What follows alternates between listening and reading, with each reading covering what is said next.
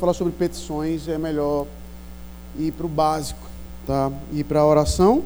Não vou, a minha ideia aqui não é ver o Pai Nosso detalhadamente, eu fiz isso há não muito tempo, tá certo? Mas é a ideia de ver uma ideia básica. O, o, o Pai Nosso, ele consiste essencialmente de petições, tá?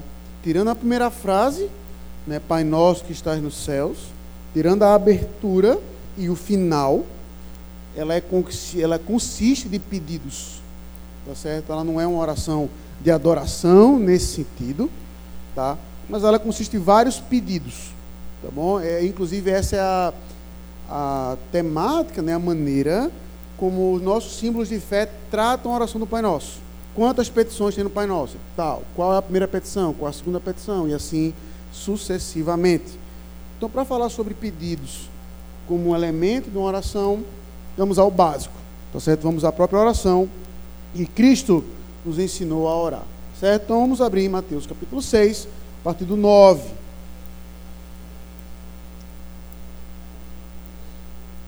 Diz assim, Mateus 6, a partir do 9, diz assim, a inerrante palavra do Senhor.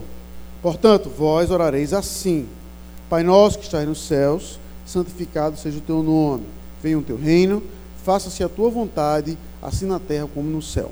O pão nosso de cada dia dá-nos hoje. Perdoa-nos as nossas dívidas, assim como nós temos perdoados aos nossos devedores.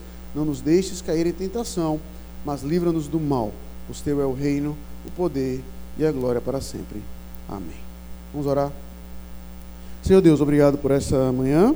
Muito obrigado pelo privilégio que nós temos de aprender um pouco mais do Senhor e que através da oração que o Senhor nos ensinou, possamos aprender até como pedir melhor as, na, em nossas orações. Perdoa-nos as faltas, em Cristo Jesus, nosso Senhor, que nós oramos. Amém. Irmãos, a oração do Pai Nosso, a oração dominical, a oração do Senhor, tá? Ela é dentro de um contexto exatamente que a pergunta é feita: como se deve orar? E aí Cristo então ensina um modelo básico de uma oração, tá? E aí você já percebe tá, que a oração do Pai Nosso ela tem elementos não necessariamente únicos, obrigado, mas que nos levam sempre a refletir sobre algo que a gente não faz. Então, primeira coisa, né, e eu vou ser bem, tentar ser o mais breve possível aqui, como eu falei, minha ideia não é exaustar o Pai Nosso. A oração do Pai Nosso ela só deve ser orada por crentes. Tá? Ou seja, veja que a oração ela começa de uma forma muito pessoal ela chama Deus de Pai. Ela não coloca Deus que está no céu, tá? Ela assume o relacionamento daquele que está orando com Deus, que é um relacionamento de filho para com um pai. Então a oração do Pai Nosso, ela jamais deve ser uma, re, uma reza, ela jamais deve ser uma coisa que você deve estimular qualquer pessoa a fazer porque você vai estar estimulando a pessoa, sendo, eu estou falando de um ímpio, tá certo? Estou falando de qualquer pessoa, estou falando de um ímpio. Se eu colocar um ímpio, não, olha aqui o Pai Nosso, você vai estar colocando para ele abrir a frase com a, com a mentira. Pai, mas ele não é. Ele não é, é pum, já escuta ali. Aí, partindo desse pressuposto, seria a mesma coisa assim, e aí eu vou só, não é que eu vou teatralizar, mas só para você tentar visualizar melhor, um ímpio quando se dirige a Deus falando Pai, a resposta que Deus vai dar diretamente àquela oração é a resposta que ele dá lá no final do Sermão do Monte, Mateus 7. Nem te conheço. Nem te conheço, porque você está se aproximando de mim. Não sei quem é você, não. Então, um, a oração do Pai Nosso é exatamente por, porque ela consiste de petições. Porque do mesmo jeito que um filho chega para você para pedir um monte de coisa, Tá? Ele não vai pedir para outra pessoa. Na verdade, você vai até corrigir o seu filho. Imagine, tá certo, uma situação que o seu menino aqui na igreja, o seu filho, na verdade, seu filho aqui na igreja, chegasse para outro pai, para outra mãe, e fala assim: "Eu quero almoçar". Imagina a cena. Ele chegar para você é normal, é até esperado. E você dizer em casa, já, já estamos indo para casa. Agora imagine ele, ao invés de cutucar você, chegar no outro pai e falar assim: Ó, eu quero comida, eu quero água. você pode até ficar ofendido, ou seja, ou até dizer assim, rapaz, será que eu não estou cumprindo minha obrigação como pai? Então a ideia da oração do Pai Nosso exatamente consiste de pedidos, é para mostrar a dependência que o filho tem para com o pai e o fato e a certeza de que o pai responde à oração do filho. Tá? Então a oração do Pai Nosso será com sua frase de abertura, ela já tem encapsulada todas essas verdades. É uma oração de relacionamento de um filho para com o pai, não de um estranho, não de uma reza, mas de alguém que se encontra no relacionamento verdadeiro para com Deus, tá? Dito isso, e aí então vem os pedidos, tá? E aí, irmãos, observem que os pedidos eles podem ser divididos claramente em duas formas, tá? Do versículo 9, final, a parte B, como se fala tradicionalmente, a parte B do 9 e o 10. Santificado seja o teu nome, venha o teu reino, faça a tua vontade, assim na terra como no céu. Ou seja, Cristo começa orientando os crentes, os filhos, a orarem a Deus em que perspectiva? Com um lembrete que existem coisas muito mais importantes que as suas necessidades básicas. É por isso que o 11, a primeira petição pessoal, vamos assim dizer, é qual? O pão nosso, quer as necessidades básicas. Mas antes de você fazer o pedir necessidade básica, é você ter um lembrete que existem coisas muito maiores e muito mais importantes do que as suas próprias necessidades básicas. E aí, antes de entrar meramente no pedido, permita-me já mostrar até isso na história. Tá? Aí eu vou dizer como é que eu fiz isso hoje à noite, porque foi um, uma experiência engraçada que eu fiz comigo mesmo essa semana. E aí, para pontuar um exemplo no, no texto do sermão, tá certo? Mas aí eu estava lendo a história de um puritano essa semana. Ah, ah, se você não tem aquele livro, eu recomendo, tá certo? É Conheça os Puritanos. Tá? O nome do livro é esse, do Joel Bick. É, não se assuste pelo tamanho, porque ele é dessa grossura aqui. Tá? Porque ele, é, ele consiste de capítulos que são a história daqueles homens. Então, você é um livro que você pode ler muito bem uma parte aqui, uma parte acolá, uma parte aqui, uma parte acolá. Ele não é feito nem pensado para você ver, ler do início ao fim, tá certo? Então, é aquele livro para você ter em casa e conhecendo a história desses homens de Deus.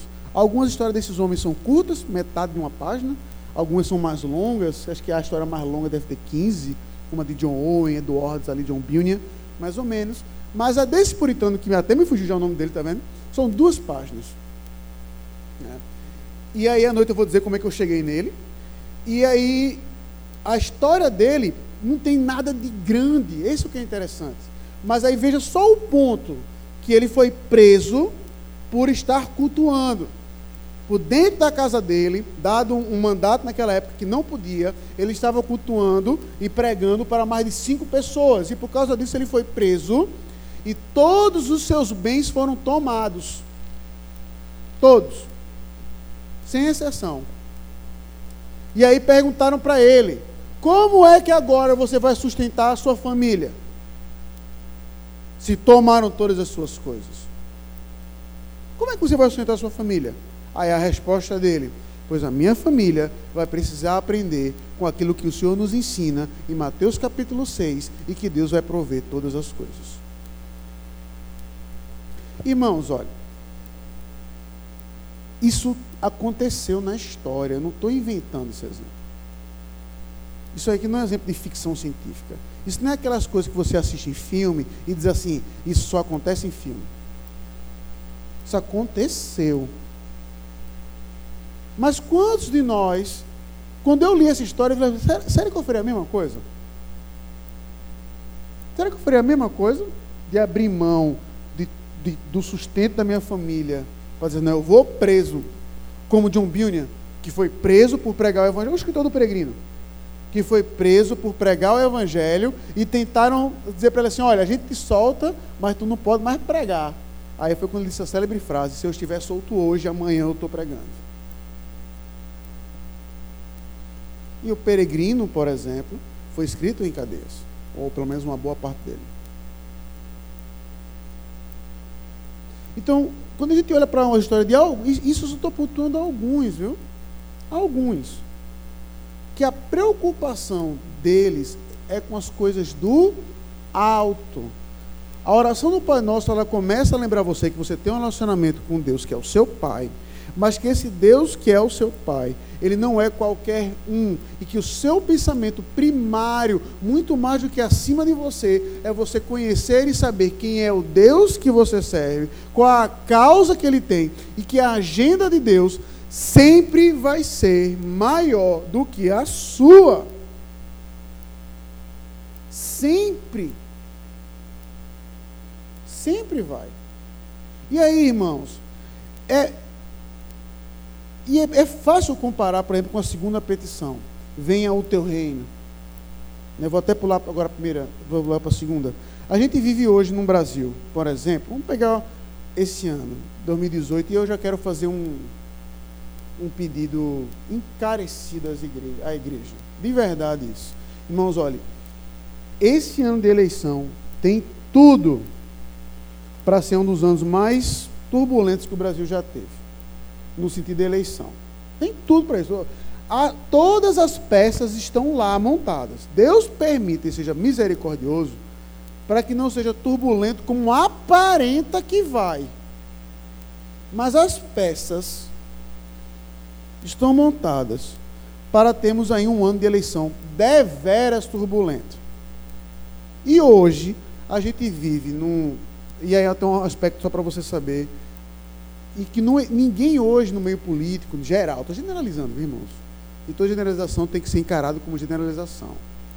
Não se debate argumento, se debate quem? Isso é chamado argumento ad hominem. Então seria como se eu chegasse, por exemplo, para o Caio e dissesse assim: Caio, tu é um caba feio. Pronto, isso é um fato. Quer a Thaís discorda de mim ou não. O Caio é feio, ponto ao invés dele aceitar o argumento e dizer realmente sou, o que, que ele vai dizer? E tu? Então ele não tenta debater o argumento, ele tenta debater a pessoa que argumenta. Isso é o chamado argumento ad hominem. Não é o que você vê hoje na política? Critique Lula, aí vai, aí vai criticar o outro lado, critique o outro lado, aí vão falar bem de Lula. Pode ver, não se debate o que está sendo dito, se debate quem está falando. Tá certo? Pode perceber. Então, eu sei que é um parênteses dentro da aula, mas o que é que eu peço? A partir do momento que a sua agenda é a agenda divina, você vai sim se preocupar e batalhar para que a vontade de Deus seja executada na nação. Tá certo? É óbvio, é óbvio. Mas você vai fazer isso com santidade e decência e não se carecendo de inimigos, ou debatendo, ou se degladiando com pessoas em Facebook, Twitter, etc. e tal. Então, cuidado. Só isso que eu peço, cuidado, para que você seja um instrumento de paz e não de revolta e guerra. Nesse ano que já tem tudo para fazer isso por conta própria. Cuidado. Insisto, não estou nem um pouco interessado na sua ideia política aqui, em quem você vai votar e em quem você não vai votar. Não vou nem entrar nesse mérito. Eu só estou mostrando que quem você vai votar, ou quem você não vai votar, não vai salvar o Brasil. E por salvar, eu estou usando no seu sentido mais amplo da palavra. Você tem que olhar para ele como aquilo que ele é, um instrumento que ele pode ser, na verdade, um instrumento na mão de Deus para a execução da sua vontade. Então é um assunto sério, com certeza. Mas não é um assunto que deve ser a prioridade na sua vida, mas sim a agenda do alto. Então fica essa nota para que nesse ano você já vá preparando seu espírito para não guerrear com pessoas nesse sentido, mas ao contrário, para que você possa mostrar de que existe um grande rei maior do que qualquer presidente, governador, senador que vai ser eleito esse ano. Tá bom? Volto. Então, quando a partir do momento que você ora, por exemplo, venha o teu reino, o que, é que você está dizendo? Que o seu desejo não é que simplesmente o Brasil vá bem, os Estados Unidos vá bem, mas que o reino de Deus venha rápido que você quer ver a justiça do reino sendo executada aqui. Aí é por isso que quando eu falo a frase assim no, no, no, no paybuff, ela é mal entendida. Quando perguntou assim, pastor, qual é a sua forma de governo? É presidencialismo, parlamentarismo, não sei o que, tal, tal, tal. Aí eu dou a resposta dos últimos dias, eu falo, eu só acredito em uma forma de governo. Qual? Deus como Senhor. Por que não é essa que vai ser a última? Qual vai ser a maior forma de governo de toda a história? Me diga qual vai ser. Se nós acreditamos na eternidade, a maior forma de governo na qual eu vou estar debaixo é uma que só vai ter Deus como Senhor. Ou estou enganado? Aí a pessoa falou, pastor, qual é a forma de governo que o senhor acredita? Aquela que Deus governa soberanamente sozinho. Ah, pastor, mas isso não existe agora. Eu vou dizer, concordo. E a sua para agora? Vou dizer, não sei. Nenhuma espelha exatamente isso. Mas o meu desejo é de que a vontade de Cristo aqui na terra passe e surpasse a minha. De que não aquilo que eu quero conquistar, mas o que tem que ser conquistado pela causa do reino, mesmo que eu abra mão. É por isso que a primeira petição, por isso que eu quis fazer a inversão, é vai dizer exatamente: seja santificado seja o teu nome. Agora a pergunta é: como é que se o nome de Deus é santificado?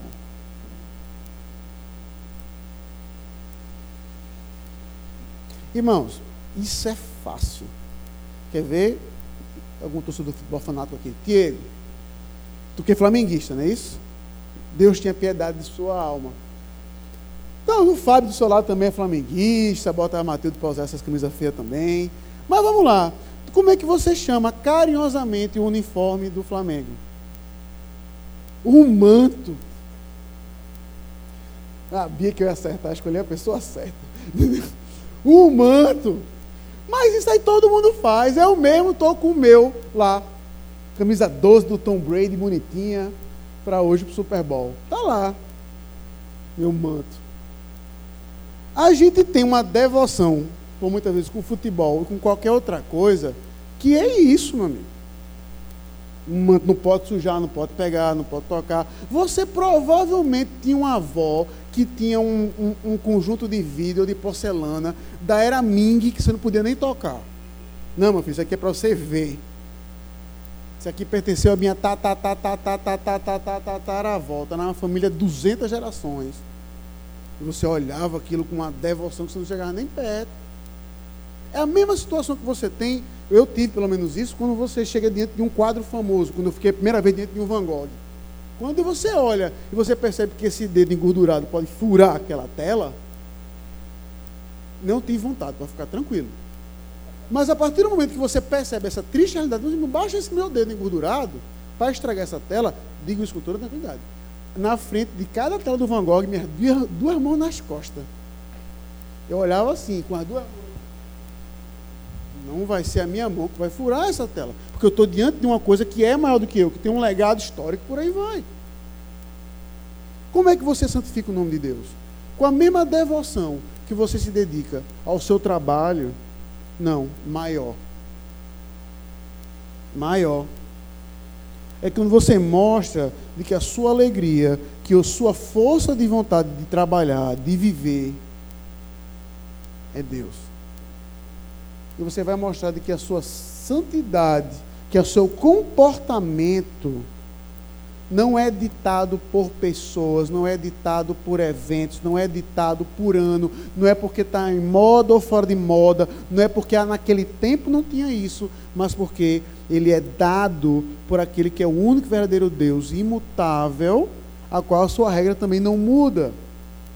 E a partir do momento que você demonstra, digo, eu quero mostrar como eu amo esse Deus. Você vai viver toda a sua vida mirando nisso, não mirando nos seus objetivos pessoais.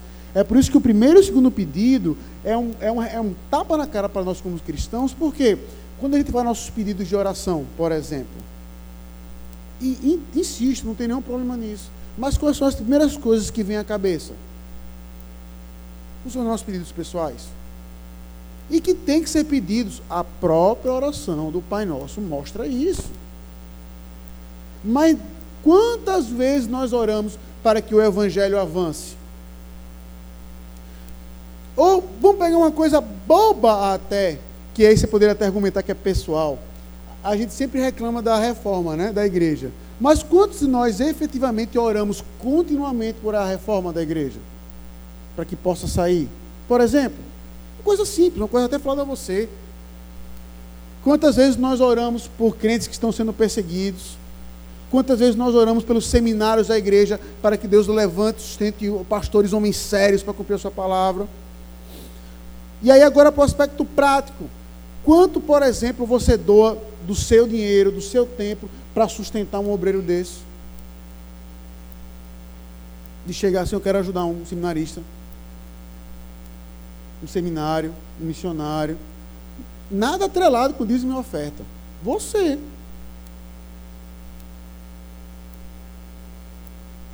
O nosso coração, irmãos, olha, deixa, deixa, eu contar uma história pessoal.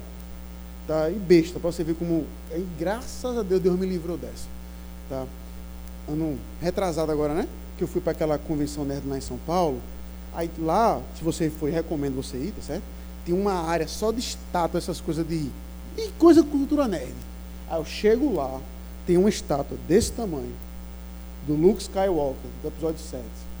Foi desse jeito. Eu puxei meu cartão de crédito, puxei meu carteiro e disse: vou levar.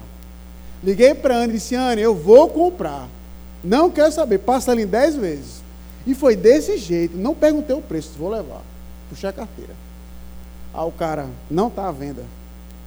Você se cadastra no site para receber. Quando chegar, a gente lhe avisa. Tá bom, me cadastrei. Oito meses depois bateu o e-mail. Seu produto está aqui. R$ 1.246. Eu disse, graças graças a Deus. Ele não, eu não caí em tentação. Foi um livramento, porque o dia que eu pagasse 1.240 reais numa estátua, ia ter um probleminha comigo. Mas vontade eu tive. Aí eu quero chegar. Mas vontade eu tive. E como eu falei, eu compraria. Se tivesse, bota em 10 vezes sem juros no cartão. Mas o fato é que aí depois, bem depois, não foi na hora não.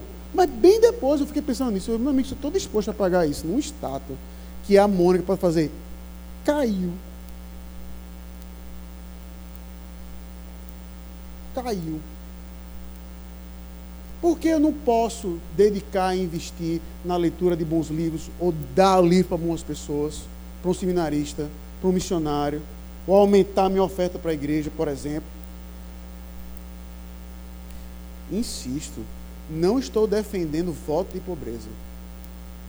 Não estou defendendo você não pode gastar dinheiro com nada, você não pode ter um momento de lazer. Não estou dizendo nada, nada, nada disso. Você pode tanto quanto deve. Eu só estou apontando que quantas vezes a nossa mente fica pensando, como a oração do Pai Nosso, nas coisas do alto em primeiro lugar. E aí eu posso ser até mais punitivo nesse sentido. Quantas vezes você perdeu o sono por ter pecado? Agora, você perde o sono porque você está com uma dívida. Você perde o sono porque o seu filho está doente. Você perde o sono por um cálculo renal. Mas quantas vezes você ficou de madrugada assim, rapaz, meu dia hoje foi uma desgraça. Eu não li as escrituras, eu não orei, eu pequei contra Deus, a minha palavra, minha, meus pensamentos não foram os pensamentos dele e você não consegue dormir à noite agoniado com isso? Quantas vezes? Isso aí, entenda. Eu não estou nem fazendo assim. Isso é uma pergunta para mim. Pedidos a Deus de relacionamento de pai para com filho mostra que a nossa alegria, assim como do nosso Senhor, é de fazer primariamente a vontade do meu Pai. Primariamente a vontade do meu Pai e não a minha. E as minhas orações, os meus pedidos e os meus atos correspondem a isso. E aí, irmãos, uh, pego até o ensejo para, antes de partir para os próximos pontos, terminar com uma aplicação bem prática, em particular para os jovens. Tá? Para os jovens aqui. Não, se aplica também aos adultos, óbvio. Não aos mais velhos, não adultos, não aos mais velhos. Mas os jovens em particular. Prebítero Edson, então, mais do que muitos de nós aqui, mas eu tive o privilégio de crescer numa igreja, tá certo? Junto com meu irmão, tá? E desde cedo nós, enquanto igreja, gente, eu me lembro de estar sempre participando das programações, de trabalhar, né? Por exemplo, o acampamento aqui começa no sábado. Nunca, eu confesso que eu nunca entendi isso. Lá no Recife começa na sexta-feira à noite. A equipe vai na quinta. São Paulo também, Pronto. Não, começa na sexta-feira à noite. A equipe vai na quinta, aí vai e limpa, e tal, e corta, e apare, mete o pé na lama, e ajuda, e faz. Tá, aí chega lá, recebe a pessoa naquela folia na sexta.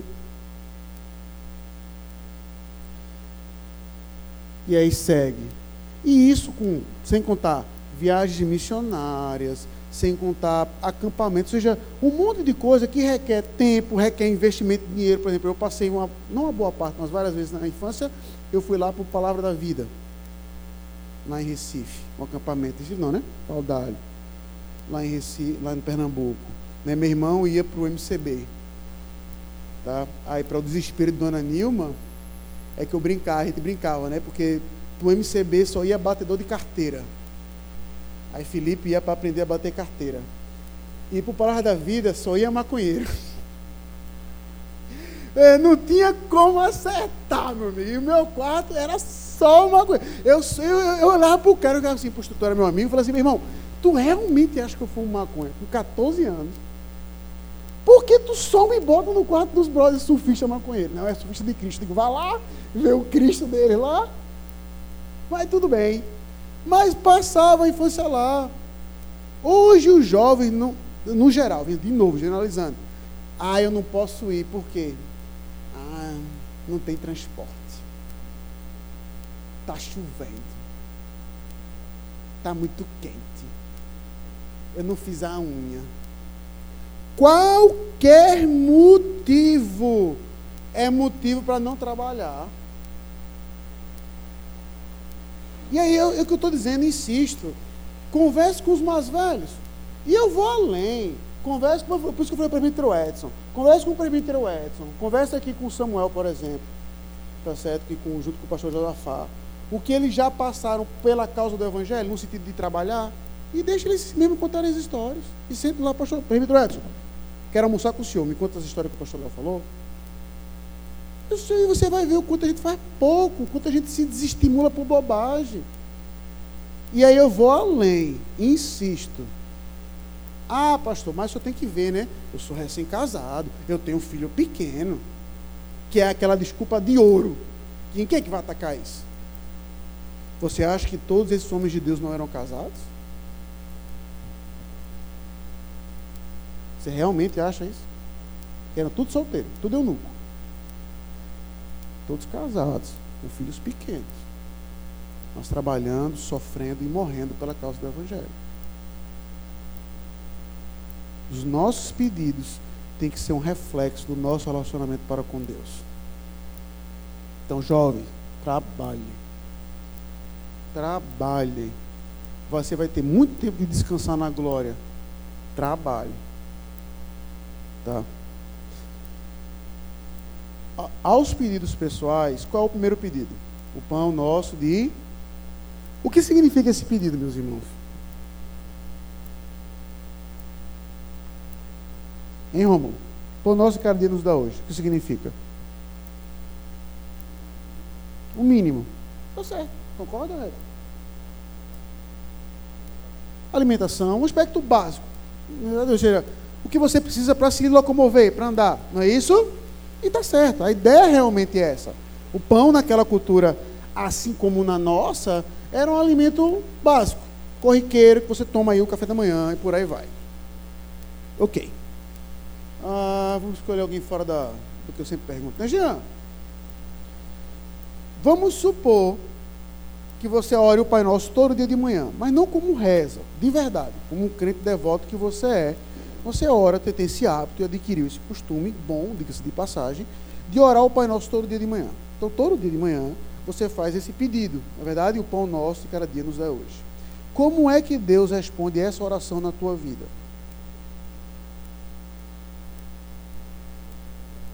Coisa simples mesmo. Como, por exemplo? Conseguindo deixar a família alimentada. Pronto. Como é que isso aí acontece? Mano, tu faz essa oração, tu abre o olho, o pão com manteiga aparece miraculosamente na tua frente, o maná cai pela janela, entra uma pomba direto na panela da pressão. Então, como é que o pão aparece na tua frente depois do teu pedido? Resultado de trabalho. Ah, porque você foi lá e comprou o pão. Na casa de alguém acontece isso que eu falei. O pão nosso, cadê? Não dá hoje. É o pão, pau, cai do teto na sua cabeça. Uma baguete brota no seu prato. Na casa de alguém aparece assim? Hein, Lindivan? Aparece na sua? Não. E como é que aparece pão lá? Hein? Falta de fé.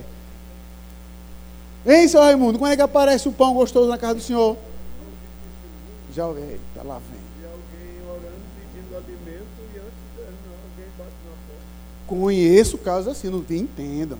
Eu não estou dizendo que isso não acontece, que fique claro. O que eu estou dizendo é, Tiago, tu vai se confiar nisso, que tu vai orar, Senhor, o pão nosso que ainda hoje, e tu vai ficar olhando para a porta na expectativa que o pão vai aparecer lá nela? Não! Olha a falta de fé do homem é isso. E o Tiago está certo, esse é o ponto. Entendam, insisto, eu não estou negando isso que o senhor Raimundo falou. Conheço histórias assim também. De pessoas que não teve o que comer, orando a Deus, um irmão, uma irmã, está aqui. É óbvio, jamais negarei isso, e louvado seja Deus, porque Deus age dessa forma. Eu estou falando na sua maneira ordinária, regular. Como é que Deus dá o pão de cada dia na sua casa? Através do trabalho. Você ora, mas você não fica com a boca aberta esperando que o pão caia lá feito um passarinho. Você ora, se levanta e vai trabalhar. Eu nem quero falar do valor e do esforço do trabalho aqui, mas eu quero pontuar uma coisa, só isso nesse, nesse pedido. Você já parou para pensar, e aqui não é um número preciso, não, tá, irmãos? Não, não, não sou matemático, nem pretendo ser. Mas 70% aproximadamente, eu acho, dos pedidos que você faz, já percebeu que você é um instrumento para a resposta daquele pedido? Por exemplo, pastor, ore para que eu tenha um hábito de vida saudável. Você vai acordar no outro dia sem tomar Coca-Cola, porque você que perdeu a vontade? Hein? Alguém, eu quero ter um de vida saudável. Aí no outro dia, você vai acordar querendo ir para a academia, sem tomar Coca-Cola. Agora eu quero tomar o que o senhor João Neto mandou, água de cebola. Deus me livre e guarde. Certo? No outro dia, não, pronto, mudei. Sou uma nova pessoa. É isso? Como é que você adquire um hábito de vida saudável? Quer ver? Ô Joel, faz quanto tempo que não toma refrigerante? Tu e a Natasha, os dois eu conheço. Tu lembra? Mais, mais de 30 anos? Duas semanas é tu que não toma refrigerante, não é a Natasha então. Natasha, qual foi o momento que tu tomou refrigerante? Não é possível, Natasha, você mudou. Ah, então qual foi a última vez? 16 anos, prefeito Romero. Que essa mulher. Mas foi assim, do nada, assim, não vou tomar mais. Foi um esforço, não foi? E hoje você sente falta disso? Depois de 16 anos, graças a Deus que não. Não sabe o que é bom, né? Tá que nem a Camila Portela ali. Né? Um dia ela e aquela que gosta dessas comidas integral, sem sal, sem sei o que, sem açúcar. Aí elas estavam aqui, pastor, a Camila Portela, né? Pastor, essas comidas são deli. Eu disse, concordo. Porque deliciosa tem que ter sal, açúcar, não sei o que. Completo, tem que ter o pacote todo. O fato é, comida, hábito saudável. Você não tem que ir lá e ter um esforço nisso. Você vai lá correr, você vai lá malhar, você vai lá fazer o sacrifício e você adquire aquele hábito. Você pode e deve sim pedir a Deus. Mas qual vai ser o instrumento de resposta de Deus para você ter um hábito saudável? É você.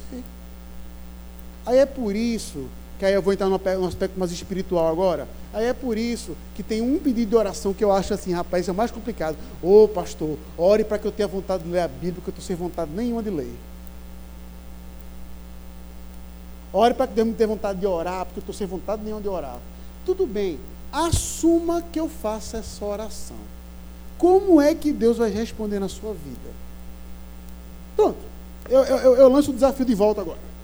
Vou orar todo dia por você, para Deus dar vontade de você ler a Bíblia. Aí, com todo respeito, generalizando de novo, sabe o que a pessoa está querendo dizer com isso? Que a culpa é de Deus para ela não querer ler a Bíblia. Ah, não li por quê? Não deu vontade. Deus não tocou no meu coração.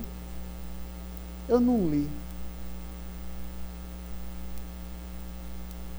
Irmãos, o exemplo até bíblico que eu costumo dar para isso está lá em Mateus 10 e 11. Que é quando Cristo chega lá em Mateus 10 e fala assim: eles, ele olha para aquele rebanho e vai dizer assim: eles têm ovelhas, são como ovelhas que não têm pastor. Orem para o Senhor dessa hora para que faça o quê? Mande mais trabalhadores, não é isso? Então veja, no capítulo 10, o que é que Deus manda os discípulos fazerem? Ore para que Deus mande mais trabalhadores, não é isso? Então, se eu fosse ao pé da letra, o que é que Cristo mandou os discípulos fazer? Pedro, tu tem que fazer o quê? Orar. Não é que o texto vai dizer? Ore para que Deus mande mais trabalhadores. Não é isso? Ao pé da letra?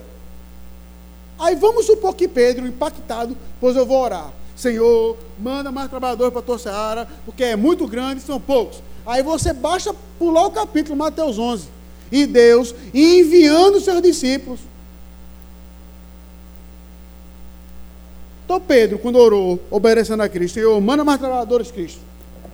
Vai. É tu mesmo. É tu mesmo. E sabe o que é fantástico isso? Até para dar um senso de humildade. É você saber que Deus usa um pecador como eu e você para fazer a vontade dele. E é por isso que é libertador você se encarar dessa forma. Que você trabalha para ter o seu pão de cada dia como um instrumento na mão de Deus para a vontade dele. E isso até um aspecto para que dignifique ainda mais o seu trabalho, não importa qual seja. Eu, eu, eu vou acreditar, se você sentar na minha frente e reclamar do seu trabalho por cinco horas, eu, vou, eu provavelmente vou dizer que é justo. Seu chefe que não lhe entende, a quantidade de menino perturbando na sua orelha, entendeu? a falta de material que não tem, a quantidade de cliente cabuloso, a falta de pagamento de, de distribuidor, essas coisas. Eu vou acreditar, eu vou acreditar. E são coisas assim que mexem com a gente. Mas a partir do momento que você volta e diz assim, meu amigo, eu trabalho como instrumento na mão de Deus para que a vontade dele seja feita na minha vida, você trabalha para um fim que é muito maior. Muito maior.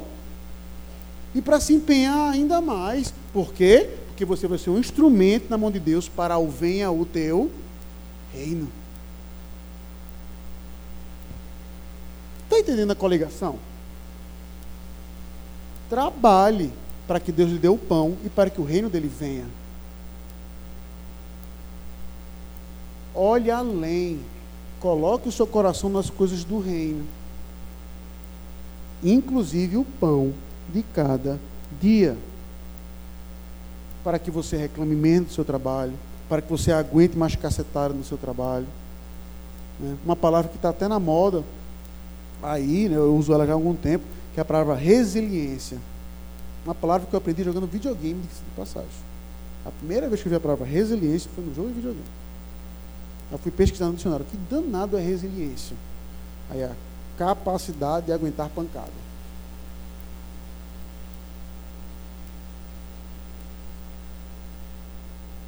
Quantos de nós hoje tem? Irmão, eu sempre dou esse exemplo.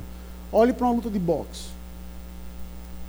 Um, eu não sou nenhum lutador, Andrade me corrija se for verdade um jab, ele não tem a ideia de machucar muito o oponente, mas de medir a distância. Ser feito sem uma regra. Pelo menos é o que Mohamed Ali diz no livro dele. Vou pegar o maior boxeador de todos os tempos. Que o jab é a régua do lutador de boxe. É para medir a distância. Para preparar um ataque maior. Oi? Só troca a mão. Pronto. Obrigado. Exato, exato. Pronto, só troca a mão. Pronto, só errei, acertei o conceito e errei a mão. Então o que acontece? Quando você vê dois boxes de alto nível, quando o cara dá um jab no outro, o cara mexe a cabeça. O cara fica assim, meu amigo, a cabeça nem mexe. Se for um jab mais forte, o cara tal. Mas o cara tá lá. Eu, se tomar um jab desse, só acordo duas semanas depois. Eu não estou falando de um cruzado, não. Estou falando do jab. Um jab desse, Floyd Mayweather Jr. Chega em mim, tal. Eu só acordo duas semanas depois. Por quê? Eu não sou treinado para isso. Eu não tenho resiliência para isso. Agora, se eu treinar e todo dia, todo momento, ficar levando soco na cara, com o tempo vai acontecer o que comigo? Eu não apenas vou aguentar os jabs, mas talvez até alguns cruzados mais fortes. Hoje a gente está numa situação de fragilidade no mundo, no mundo, que é impressionante. Qualquer coisa machuca, qualquer coisa fere. Ah, eu não quero, fulaninho foi grosso comigo.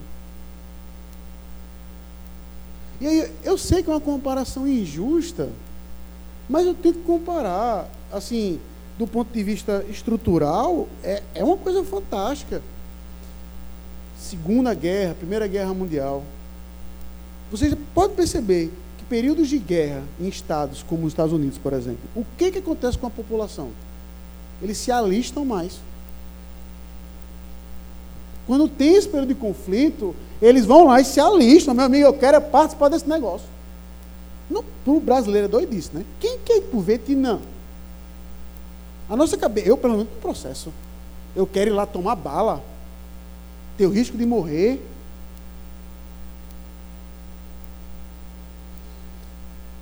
Se você tiver um bom estômago, tá certo? E eu tenho que colocar esse negócio. Se você nunca assistiu Resgate do Soldado Ryan, assista. Agora você tem que ter um bom estômago, viu? Porque o início é, é violento, mas é, na minha opinião, o melhor retrato visível da invasão da Normandia. E você vê o que aconteceu no chamado Dia D, o que é considerado o primeiro início da vitória dos aliados. O Steven Spielberg foi superbo naquela cena de como mostra como foi a invasão da Normandia. E você saber que aqueles homens ali quiseram estar lá, muitos deles, alguns foram obrigatórios, é verdade, mas alguns deles, não, eu quero estar lá, naquele barco na invasão da Normandia, para que o mundo não caia na, nas garras de um tirano. Se você quiser ver uma versão só de papo mais light, mas ainda assim, fantástico, Destino de uma Nação. Está no cinema ainda, eu acho. Assisti com Joel, conta a história de Winston Churchill, em 15 dias. Fantástico o filme. Fantástico. Certo? Destino de uma Nação, tá certo? Que conta a história do Winston Churchill. E espero que ele ganhe o Oscar de melhor ator, que o cara está irreconhecível como Churchill. Guerra. Eu quero ir para lá. E hoje a gente se acolhe, tanto no nosso trabalho como na nossa vida pessoal, para qualquer coisa ofender. Tanto que vou até adiantar só um, em uma fala. Um ponto das aulas sobre resolução de conflitos, está lá o assunto da, da aula que vai ser. Menospreze problemas pequenos. Está lá o assunto da aula é esse. Menospreze problemas pequenos. Porque hoje a gente maximiza tudo. Fulaninho nem deu bom dia contigo na igreja hoje. Cicraninho nem ligou para mim no aniversário. E tudo dói, tudo machuca. Sejamos resilientes. Para quê? Para eu concluir. Qual é o último? Não nos deixes cair em tentação, mas o quê? Livra-nos do mal. Passei o perdoar, porque foi todo o assunto da aula passada. Tá bom, irmãos? Então eu vou literalmente pular. Não nos deixes cair em tentação, mas livra-nos do mal. Ótimo. Como é que Deus lhe livra de tentação também?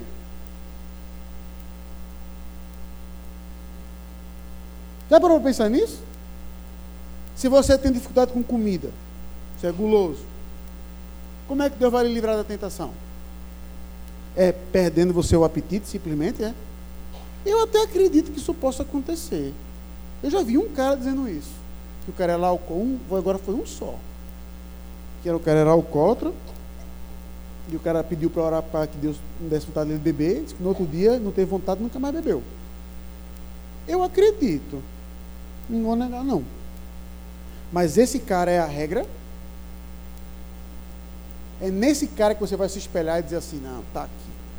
Aconteceu com Fulano, vai acontecer comigo também.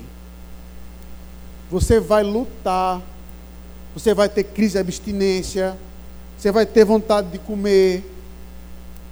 Mas como é que você vai não cair em tentação? É quando você entende tudo isso que eu falei para soma maior e vai dizer: Eu não preciso disso, porque eu não quero ofender a Deus. E você vai ser o instrumento na sua luta contra o pecado. Aí é por isso que quando eu falei aqui com as mulheres sobre aconselhamento, qual é a definição bíblica de aconselhamento? Aconselhamento é você traçar um plano de ação para que a pessoa execute e saia daquela situação.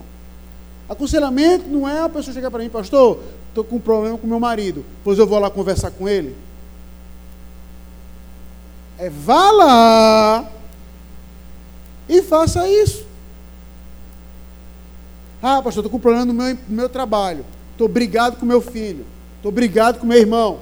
Pois vá lá.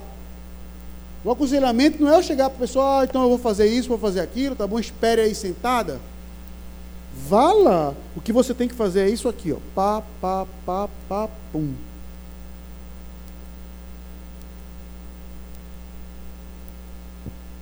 Aí é por isso que alguns se assustam. Porque acha que o aconselhamento é só a pessoa falar e você dizer assim, não faça nada não, espere aí. É por isso que em algumas igrejas, graças a Deus não é o caso aqui, mas em algumas igrejas, quando se fala em aconselhamento bíblico, porque as pessoas têm resistência de procurar o pastor? Porque acham que o pastor vai mandar o cara fazer o quê? Ler a Bíblia e orar. Não que isso seja ruim. É lógico que isso sempre é bom, mas não adressa ao problema. Não cair em tentação. E aí eu vou concluir dizendo isso. Você é tentado com o quê? Você sempre é tentado com o mesmo tipo de coisa. Qual? Pode ser genérico, se aplica a tudo a frase. Você é tentado com o que, dona Antônia? A senhora tem, não precisa dizer o pecado, não. Mas no geral, a senhora sempre é tentada na mesma coisa. O quê? Tanta coisa, né? Hein, Priscila? Você sempre é tentada no quê? O pecado é genérico. Quer uma coisa? Fábio, você que é um cara fitness. Uh, tu é tentado. tu é tentado. Não é tu que estava correndo maratona. Faz tempo. Dois anos só, né? Você... Vamos lá, Fábio. Tu é tentado quando tu está com uma fome miserável e passa um cara na tua frente com um prato de salada. Vai dizer, oh, beleza. Talvez a Priscila, é a Camila aqui do teu lado. Mas tu, o cara passar com um prato de salada, aquela salada verde, cheia de tomate, cheia de não sei o quê. Oh, beleza, estou com uma fome miserável. É isso que eu quero? Agora, se o cara passar com aquela picanha bonitona, com aquela capinha de gordura, aquele cheiro do sal grosso batendo na sua venta, você fica como? Saliva, não é não, Jean? Você só é tentado com o que, presbítero Edson?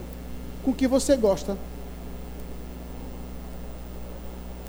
Você nunca, pode anotar, você nunca vai ser tentado com aquilo que não é atraente aos seus olhos. Mas nunca. Quer ver uma coisa? Qual é o homem, assim, eu pior que hoje eu tenho que ser cauteloso em perguntar isso, mas eu vou me arriscar. Qual é o homem que vai para uma academia, por exemplo, e fica admirando o corpo de outro homem? Você conhece? Um cara que chega em casa e vai dizer assim: rapaz, tinha um cara bem definido na minha na academia hoje. A sua tentação é olhar para o cara em homens. Pastor, não sou obrigado a gerar prova contra mim mesmo. A sua tentação é olhar para o sexo oposto. Porque é aquilo que você gosta num restaurante, você não vai ser tentado a pedir muita salada. Vai ser a ser tentado a pedir muita carne, a participar de um rodízio, a comer uma sobremesa no final, mesmo sabendo que você está lotado de comida. Você só é tentado por aquilo que você gosta. Pode parar para olhar. Você nunca, nunca vai ser tentado naquilo que você odeia. E aí vem aquilo que Dona Antônia falou. O problema é que a gente gosta de pecar. Essa é a triste verdade. Não todo tipo de pecado, mas de alguns. A oração do Pai Nosso, quando coloca isso como último pedido, ela ataca diretamente onde é que está o desejo do seu coração. E é um exemplo que eu sempre costumo dar. Os puritanos, tradicionalmente, ou ponto, vou trocar a frase dos puritanos. Encare como boato, mas serve como exemplo, porque eu, não, eu tenho que confirmar no livro. Até peguei o livro para confirmar a página, mas esqueci de fazer isso. Lutero, certa feita, quando perguntaram ele, perguntou assim: Lutero, quantas horas você ora? Ele falou: duas horas por dia. Duas horas por dia. Que já é um tempo absurdo comparado com o nosso. Certo? Aí tentaram pegar ele pelo pé. Tudo bem. E naquele dia que tu está ocupado pra caramba, que os meninos deram trabalho, tu tem que preparar sermão, que deu as coisas na igreja. Nesse dia cabuloso, tu ora quanto tempo? Ele, quatro. Aí, quatro. Aí ele, porque exatamente quanto mais ocupado estou, mais na dependência de Deus, eu preciso estar.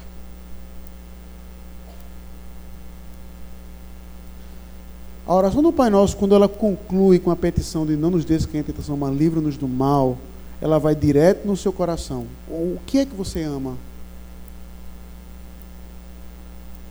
Onde é que está o seu amor? Onde é que você gasta o seu tempo, seus pensamentos?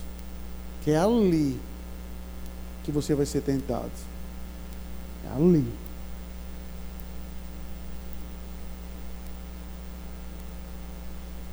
Se o seu amor é a Deus, é maior do que qualquer outra coisa, a sua tentação vai ser se afastar de Deus. Veja como é bonito isso.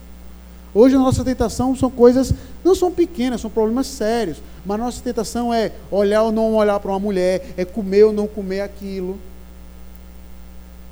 É faltar ou não faltar ao trabalho. É estudar menos ou estudar mais. Que nossa tentação maior seja, Senhor, eu não quero me afastar da tua presença nunca. Me dá os meios para trabalhar para isso. E conclui a oração do Pai Nosso com a doxologia. Porque de, é, como vai dizer, como vai dizer ao final da doxologia do Pai Nosso, tá certo? Porque o que também no mal. Como é que termina o Pai Nosso? Porque teu é o reino, o e a Teu é o reino, o poder e a glória para sempre. Três características que todo ser humano quer por um tempo que ele deseja nunca vai obter. Porque dele é tudo porque dele é a capacidade de fazer todas as coisas, porque dele é a certeza que a glória, o motivo pelo qual todo ser humano vive para buscar glória, seja para si ou para aquilo que ele adora, ou para aquilo que ele adora. Irmão, como assim, como assim buscar glória para aquilo que ele adora? É fácil. Neymar quando ele dirige um Audi, ele dirige o quê? Para quem não sabe, não sei se ainda é. Ele era patrocinada pela Volks, a dona da Audi. Então é parte do contrato dele receber os carros novos e dirigir por uma certa quantidade de tempo. Então, quando ele aparece com um Audizão, beleza, ele aparece por quê? Porque ele comprou aquilo porque literalmente foi o quê? Pago. Depois que eu li isso, eu tive uma epifania na minha vida, só que eu não consegui cumprir. Que é qual? Tentar usar roupas que a marca não aparece.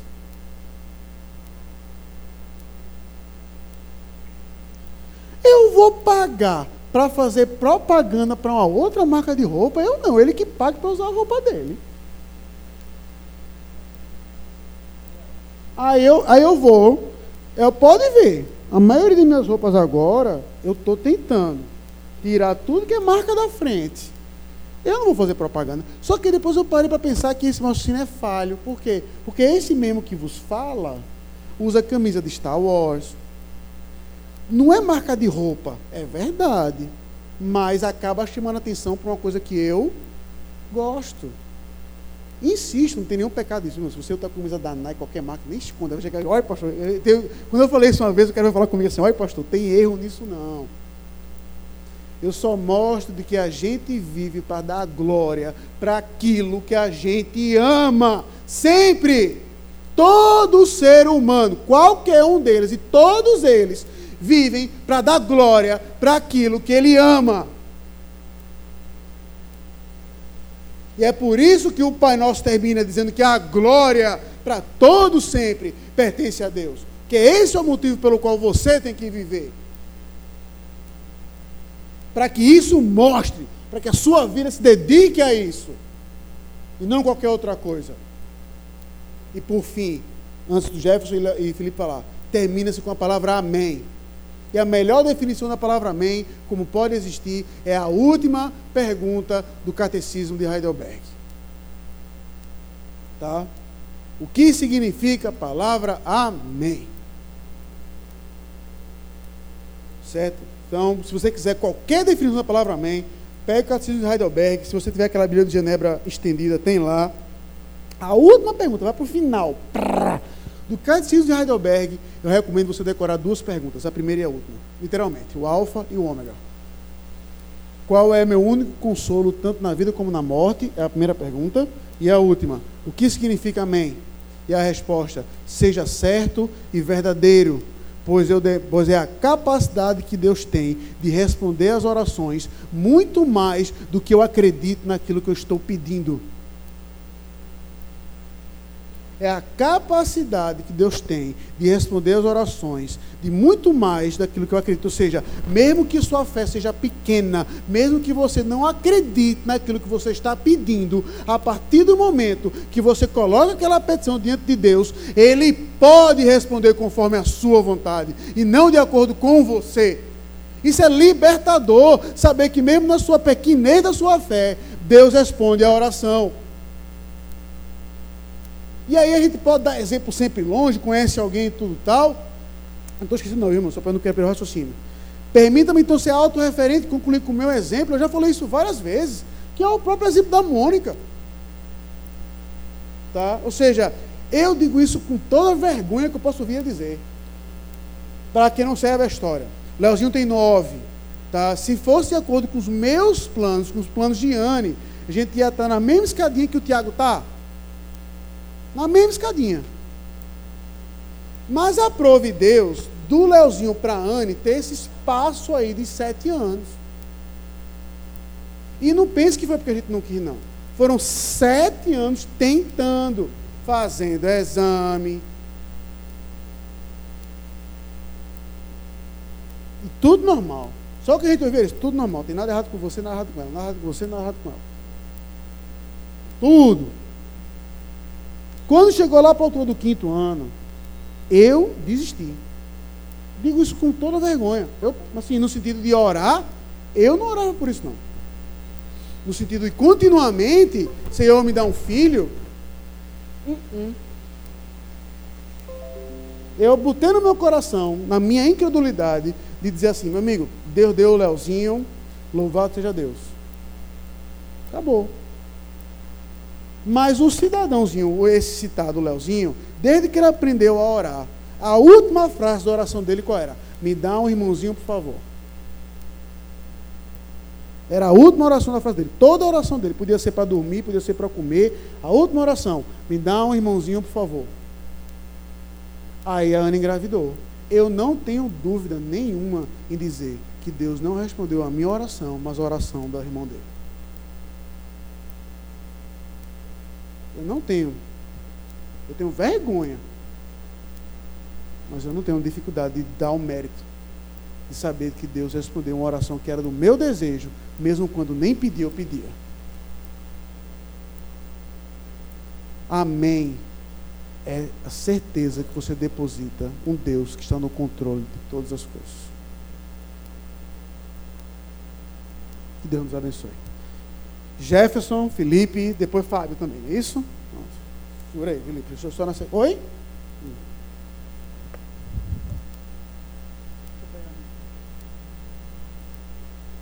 É, pastor, pode falar?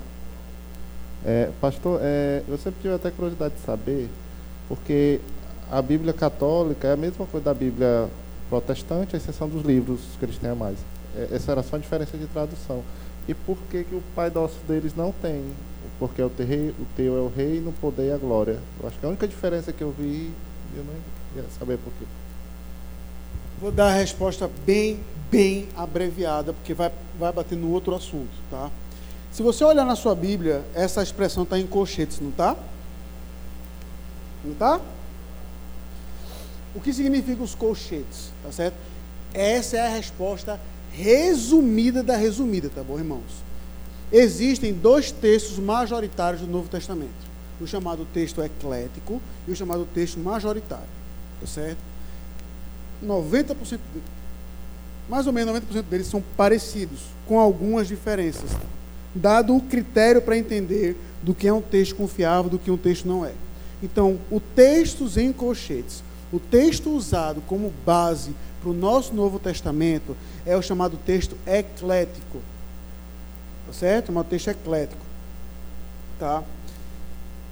A corrigida fiel, por exemplo, ela usa o texto majoritário. Acho que é a corrigida fiel. Usa o texto majoritário como base. Tá? Então, o que, que acontece? Como a Sociedade Bíblica do Brasil usa o texto eclético, os textos em colchetes são textos que, de acordo com a teoria eclética, não se encontram em vários manuscritos. É isso. Então, pode ser que a Bíblia católica, eles até tirem para dizer, não, isso aqui não está na Bíblia. Então, todos os textos em colchetes, a ideia de que eles não estão em alguns manuscritos de acordo com a teoria eclética, que é a maioria acadêmica hoje no Brasil. Desculpa, no mundo. No Brasil, um grande representante da teoria majoritária é justamente o reverendo Paulo Anglada. Ele não mudou. Tá certo? Então é isso. Então pode ser, eu não, eu não confesso, Jefferson, que eu nunca fui pesquisar porque o católico não diz. Mas eu, se for por conta disso, é porque eles vão até o fundo e vai dizer, não, então não tem. Uma maneira boa de você ver se tem isso ou não, se é esse ou não, é pega uma Bíblia Católica e veja se tem Marcos de 16 a partir do 9. Não, a oração em Lucas não tem mesmo não. A oração em Lucas não tem mesmo não. Entendeu? Em Lucas não tem mesmo não. Tá certo? Tem só em Mateus. Aí é por conta disso. Tá? Que alguns acreditam que essa, essa sessão, por exemplo, era um hábito da igreja que foi colocado nas escrituras e tudo tal. Mas aí é uma discussão que longa e vai mudar o assunto aqui. Tá certo? Mas em resumo do resumo, Jefferson, é isso. Fábio. Era essa a dúvida. Pronto. Tá certo? Então, isso é um assunto bem resumido. Me cobrem para um dia a dar uma aula sobre isso. O, o, que eu insisto é de que é um assunto chato de ouvir. É, é, a verdade é essa. Tá certo? Eu, eu particularmente não gosto. Eu, eu, desde o tempo seminarista, não sei se o Samuel aqui gosta daquela de crítica textual. Tu gosta? Pronto, vou chamar o Samuel para dar aula aqui no meu lugar. Porque essa parte de crítica textual, desde que eu sou seminarista, eu falo assim, meu amigo, eu, eu faço porque é importante. Mas não é porque eu, eu gosto, não sabe? Mas vamos isso aí. Diga o Wesley. Ofensa. Ah, bom, aí é só uma questão de tradução. Dívida e ofensa não, não faz diferença aí. As duas traduções são até possíveis, tá certo? Isso aí é só um aspecto de tradução, assim como o vosso também é só um aspecto de tradução que coloca na, da pessoa do plural, né? Ou seja, eles até colocam um aspecto de divindade no plural, mas a literalidade é teu mesmo, como está no texto, no nosso texto. Tá certo?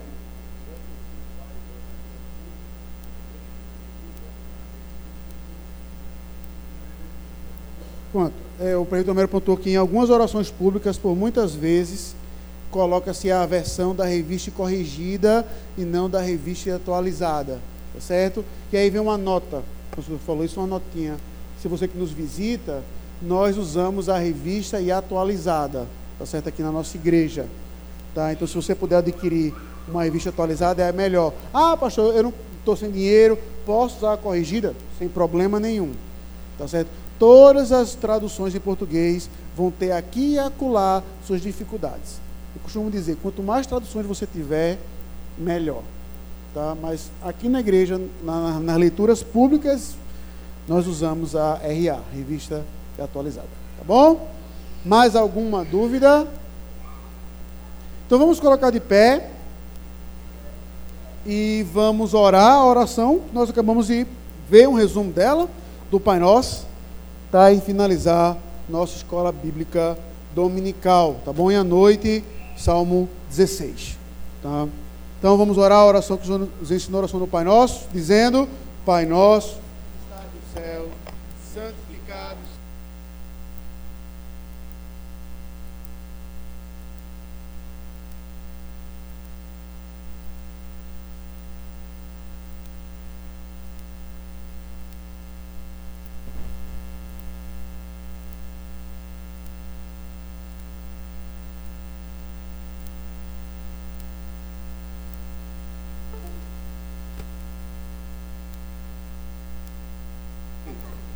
Deus abençoe meus irmãos até a noite, se Deus nos permitir.